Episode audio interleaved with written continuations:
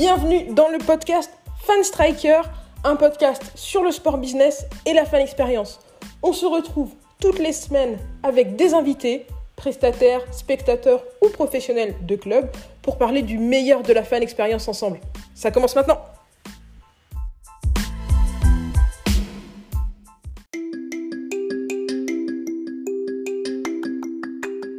Juste un petit message pour vous dire qu'on est maintenant disponible sur Spotify, sur Apple Podcast, sur Google Podcast, sur YouTube, sur toutes vos plateformes de streaming préférées.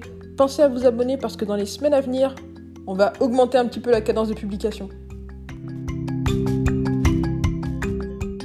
Hello à tous, j'espère que vous allez bien. Je suis avec Mathias Disch aujourd'hui, encore une fois. Comment ça va Mathias? Ça va très bien toi? Mais écoute, ça va très bien. Aujourd'hui, on va parler de MLS, puisque la MLS va reprendre en Floride dès ce 8 juillet pour euh, un tournoi d'à peu près un mois. Euh, toi, tu as une euh, forte connaissance du sport américain, notamment de la MLS et plus précisément de l'impact de Montréal. je te propose qu'on commence par parler du développement de la MLS sur, sa courte vie. Une, vingtaine d'années, il y a eu un, développement qui a été très rapide quand même. On sait que ça a commencé juste après la Coupe du Monde de 1994 où euh, aux États-Unis, il y a eu un fort engouement autour du soccer.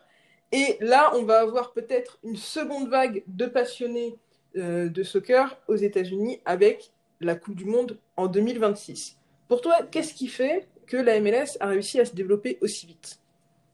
Déjà, je pense qu'il faudrait commencer par évoquer pourquoi est-ce que le soccer est arrivé en Amérique du Nord comme tu disais, il y a eu cette Coupe du Monde de football qui a beaucoup développé la, pratique du soccer et le développement du, football professionnel là-bas. Et je pense qu'on assiste aujourd'hui à une internationalisation du football, du soccer, d'une manière euh, globale. Je pense qu'à la base, c'était un sport très européen et aujourd'hui, on assiste vraiment à, de nouvelles pratiques. Et justement, le sport arrive euh, en Amérique du Nord et c'est ce qui fait que la MLS a pu se développer derrière quand on, quand on parle ensuite de la MLS, le point important à évoquer, c'est le, le niveau. Moi, je suis allé aux États-Unis en 2008, à New York, voir un match euh, des Red Bulls, quand il y avait Thierry Henry qui est arrivé au, au club. Et euh, le niveau, il était, il était pas terrible. Honnêtement, euh, je pense que ça valait un, un, petit match de Ligue 1 et, et encore, ça avait rien à voir avec les grandes affiches européennes qu'on qu'on pouvait voir alors que c'était New York contre Los Angeles.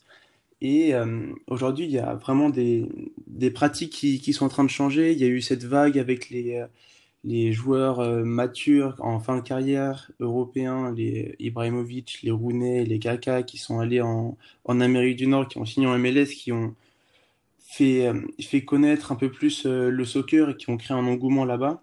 Et aujourd'hui, on assiste, je dirais, une deuxième vague avec des nouveaux talents d'Amérique du Sud qui sont très intéressants et qui se servent de la visibilité que la MLS a aujourd'hui pour, euh, pour faire un tremplin ensuite euh, vers l'Europe.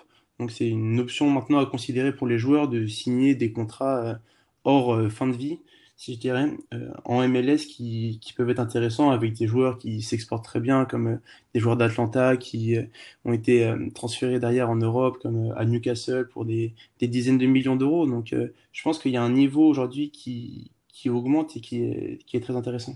Ouais, euh, je suis d'accord avec toi, le niveau de la MLS, il est de plus en plus élevé, c'est une ligue qui est de plus en plus euh, spectaculaire. Je pense que, comme tu l'as dit, avoir des, superstars en fin de carrière, c'était une manière d'amener les premiers fans au stade.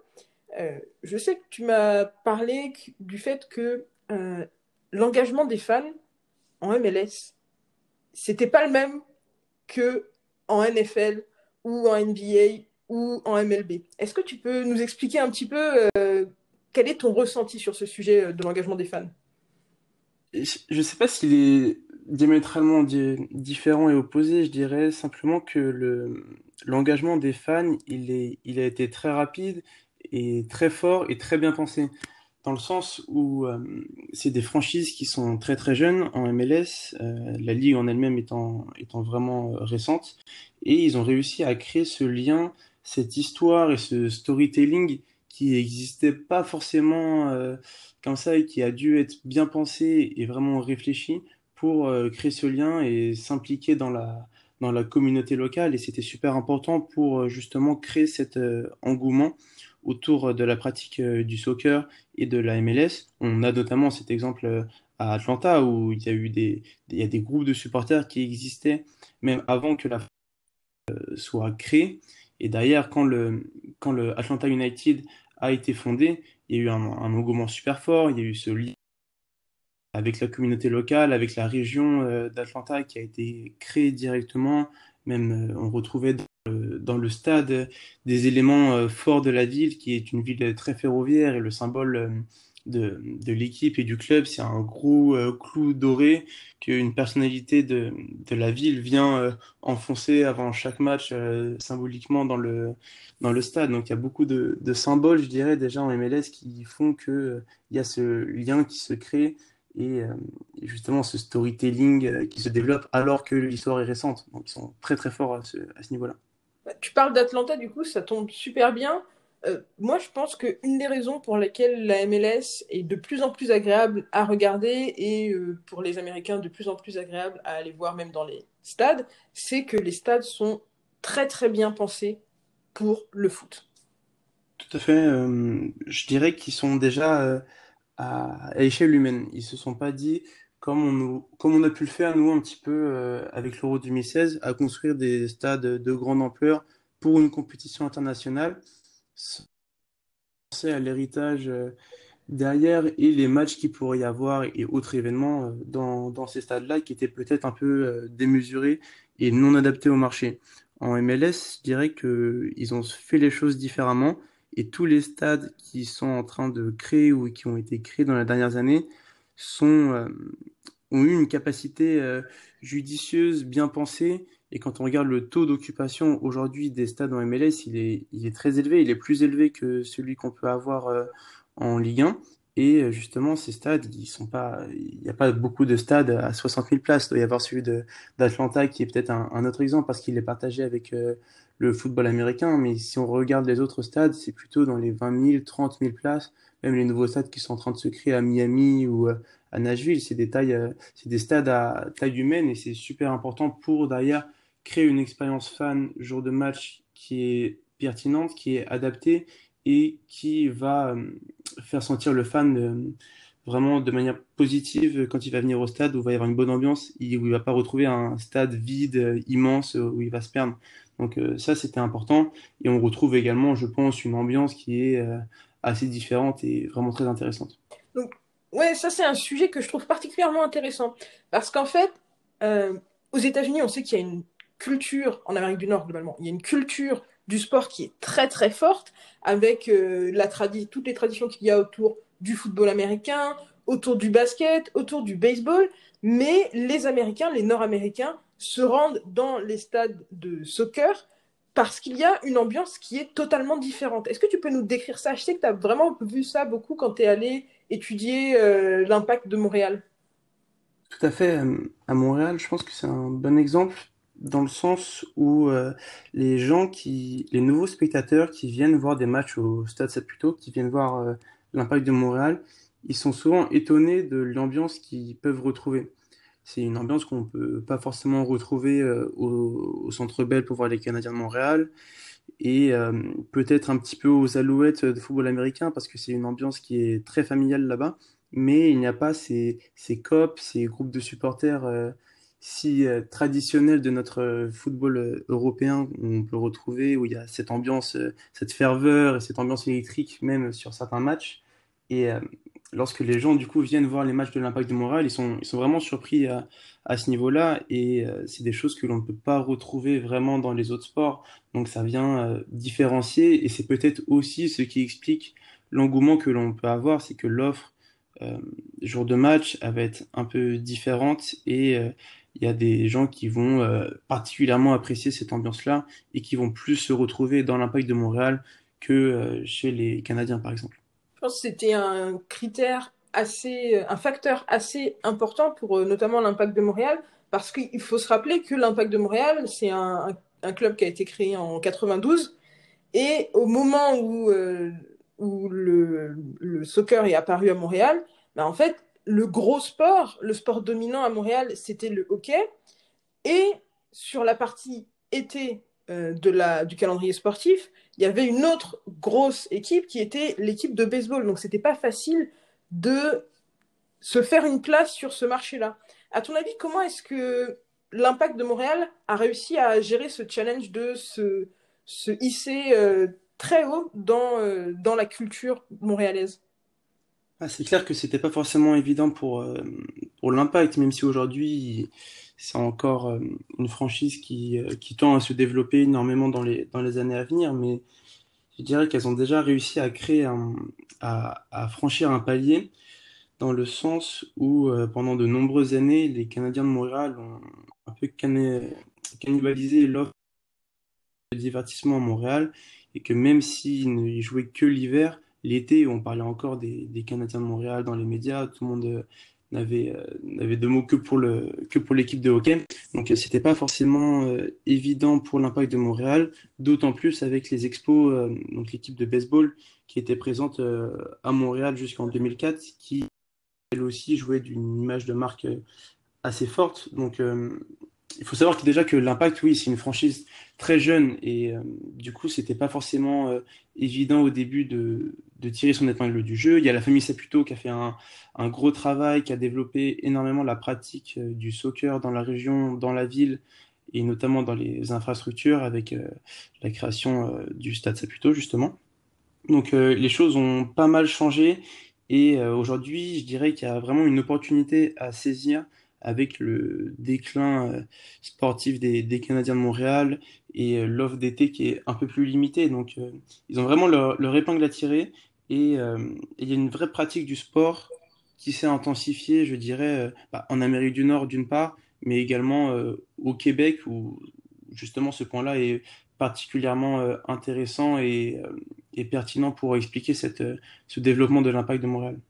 Il y a un fort, euh, un fort engagement, comme tu l'as dit, dans le développement euh, du, foot, dans la culture locale. Comment est-ce que ça se matérialise?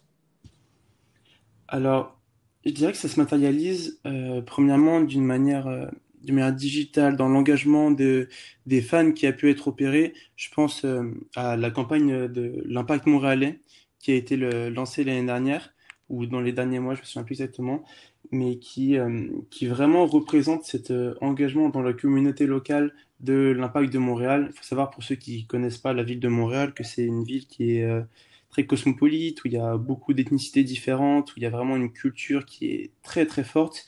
Et c'était important, je pense, pour l'impact de Montréal de s'y identifier, euh, de pouvoir euh, créer ce lien avec cette communauté, de s'ancrer localement et euh, justement de développer cette euh, fanbase et de, de créer ce lien qui est, euh, qui est primordial aujourd'hui pour n'importe quel club de, de sport, de pouvoir créer ce lien avec sa communauté et de s'ancrer localement avant de chercher des marchés internationaux.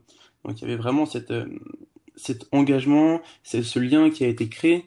Et puis derrière, au stade aussi, je dirais que il y a, il y a ce lien qui, qui se crée, comme je disais, avec les supporters, les copes euh, qui sont présents. Forcément, ça, ça crée un lien qui est, assez fort. L'équipe est plutôt proche euh, de son public. Elle est également à l'image euh, de la ville, avec beaucoup de joueurs euh, d'origine étrangère, européenne, américaine. Donc il y a un peu de tout, et c'est ce qui fait un peu ce melting pot qui est intéressant et dans lequel peuvent se retrouver les, habitants de Montréal.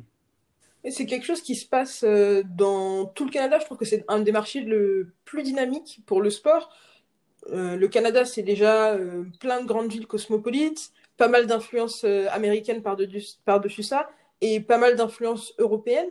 Donc, ce qu'on observe depuis euh, 10-15 ans, c'est qu'il y a un nouvel équilibre qui se crée entre les différents sports et leur popularité. On a maintenant une grosse, une grosse, grosse franchise dans la NBA, trois franchises dans la MLS. Donc, un pays qui était avant très majoritairement orienté sur le hockey voit maintenant un nouvel équilibre avec de nouveaux sports euh, qui s'insèrent sur le, sur le marché.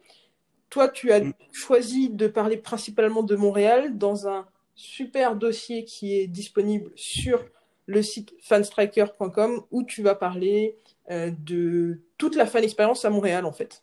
C'est ça, exactement. J'ai pu euh, interviewer différents professionnels du, du sport local ce soit des, gens qui travaillent dans des franchises ou des spécialistes du sport local. Donc il y a six épisodes que vous pourrez trouver sur Fanstriker.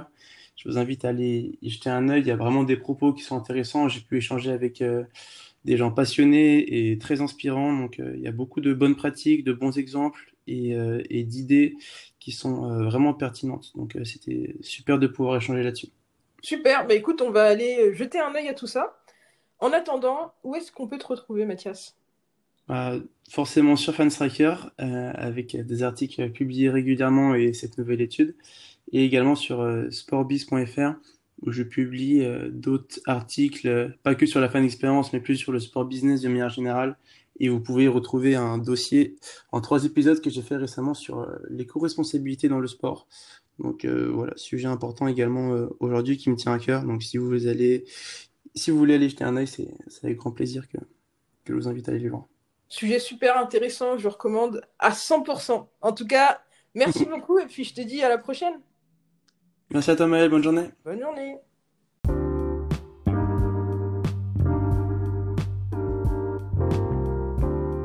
Merci à vous de nous avoir rejoints pour ce podcast en compagnie de Mathias Dich. Comme d'habitude, vous avez toutes les illustrations de ce dont on a parlé dans les liens en description et des articles complémentaires si vous voulez plus d'informations, notamment toute la fan expérience montréalaise. Je vous conseille d'aller voir le grand dossier sur le site de Fanstriker. En tout cas, nous, on est très intéressés par ce qui va se passer en Floride à partir du 8 juillet. La reprise de la MLS, ça va être quelque chose euh, de très important, je pense. Et si vous voulez connaître les détails des modalités, de ce tournoi MLS is back, je vous invite à écouter le podcast numéro 9 que j'avais enregistré avec Clément Prudhomme, dans lequel on avait détaillé toutes les modalités de la reprise de tous les plus grands championnats. Allez checker ça. Je vous dis à la prochaine, c'était Maël Tafou pour le podcast Fan Striker.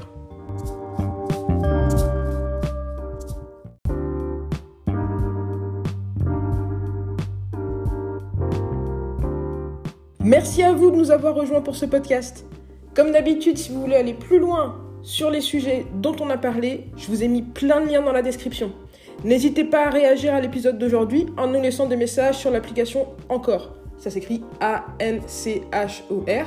Vous pouvez laisser des petits messages audio qu'on pourra intégrer dans les épisodes suivants. Vous pouvez aussi venir discuter avec nous sur les réseaux sociaux de Fanstriker, que ce soit sur LinkedIn, sur YouTube, sur Twitter, sur Facebook ou sur Instagram. On est présent à fanstriker. Bien sûr, vous pouvez aussi visiter notre site internet fanstriker.com.